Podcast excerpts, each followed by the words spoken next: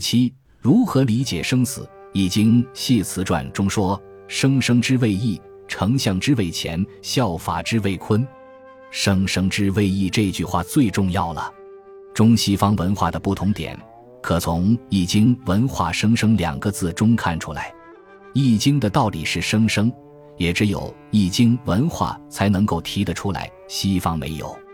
我们研究西方文化，基督教、天主教、旧约、新约、伊斯兰教的经典，乃至佛教的经典也一样。一切宗教只讲有关死的事，都鼓励大家不要怕死。只有中国《易经》文化说：“一阴一阳之谓道，死是阴的一面，也在道中；生是阳的一面，也在道中。”一切宗教都是站在死的一头看人生，所以看人生都是悲观的。看世界也是悲惨的，只有《易经》的文化看人生是乐观的，永远站在天亮那边看。你说今天太阳下山了，他看是夕阳无限好，只是近黄昏，过十二个钟头，太阳又从东边上来了。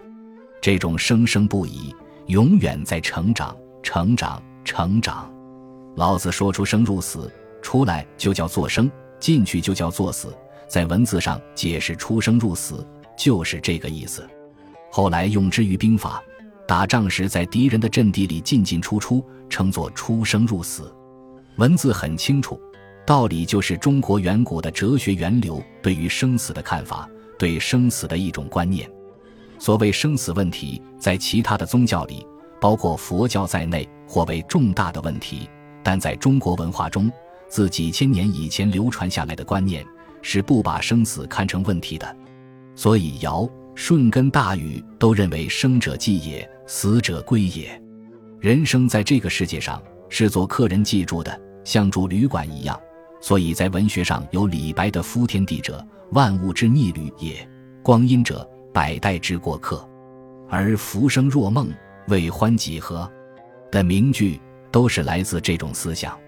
人生下来时，寄住在这世间。死掉就是回去了，所以在文学上有李白的“夫天地者，万物之逆旅也；光阴者，百代之过客。”而“浮生若梦，为欢几何”的名句，都是来自这种思想。老子说：“出生就是通乎昼夜之道，出就是生入进去了，等于演话剧一样，从后台到了前台，就看到有几个人在那里演起戏来。等他演完这一幕进去了。”台上还是空空的，其实人并没有死，不过是进去了而已。人生境界就是如此。老子非常简单的说明了出生入死，就是在一进一出之间，也是一增一减，一来一去，所以没有什么严重。我们先了解这个前提，然后再看他算细账。生之徒十有三，徒就是徒。人活在这个世界上，有十分之三的把握是可以活下去的。死之徒亦十有三。从死这一面看世界，有十分之三的机会是会死的，所以死的机会也是十分之三，活的机会也有十分之三。这个十分之三就是生命活着的那个生的力量。人之生，动之死地亦是有三。一个人生活在世界上，总要有规律的活动。由于再动，就可以向死的这一面搭配，也可以向生的这一面搭配。可是人的活动常因为自己的知识聪明而乱动，反而使自己的生命走到死之途了。如果我们动之生地，生命的活动有益于生的话，那生的机会便增为十分之六。如果把三样加起来，十分之三的机会是生，十分之三的机会是死掉，十分之三的机会都在动中，一共是十分之九了，还剩一分，剩下的一分老子不谈。因为这是生命的本有，这个本有就是老子说的“在营破抱一，能无离乎？”这是道，是生命的根源，它的代号就叫做一。这一段是讲生命之源，也告诉我们人出是生，进去是死。作为一个人，自己该有一个人生境界。人老了就怕没有一个内在的精神修养，无依归之处。那么活着的时候，便动之死地一时有三，拼命的向死路上去消耗。而美其名为人生的责任，其实到了某一个时候，责任不责任没有什么关系，反正是对自己的兴趣没有放弃，仍然动之死地而已。可惜的是，忘记了生命是可以自己把握的。夫何故？他说什么理由呢？以其生生之后，天地宇宙给予人的生命，给予万物生命，他生的力量比死的力量大。生死两头各自的力量占十分之三，另有十分之三则在动。但是动的方向，或向生的方向动，或向死的方向动，要看个人自己。这中间有一分，这一分最重要，是你自己可以做主的。中国近代从西方翻译过来一个名词，叫做“卫生”，意思是保卫这个生命。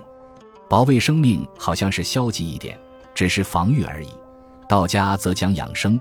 养生应该比卫生好，是有积极意义的。但是老子的道理远不止养生，更要摄生。摄字是自己把握住，这就不止养生了。所以成仙成佛完全操之在我，自己可以做主。这个摄生的名词，就是说明修道的人把握得住自己的生命，也做得了主。因此，善于摄生的人，就是后世道家所讲的神仙境界。这些人修道能够修养身心性命，达到神仙的境界。人在死去之后，跟着死亡的只是生命本能的物质作用而已，而生命内在的本能并没有发动。所以，一个人可以自己发动内在本能，再创生命的作用。这是道家所说的，在理论上是可以长生不死的。但是，只有善于摄生的人，才有这个本事。选自《易经细传别讲》，老子他说。本集播放完毕，感谢您的收听，喜欢请订阅加关注，主页有更多精彩内容。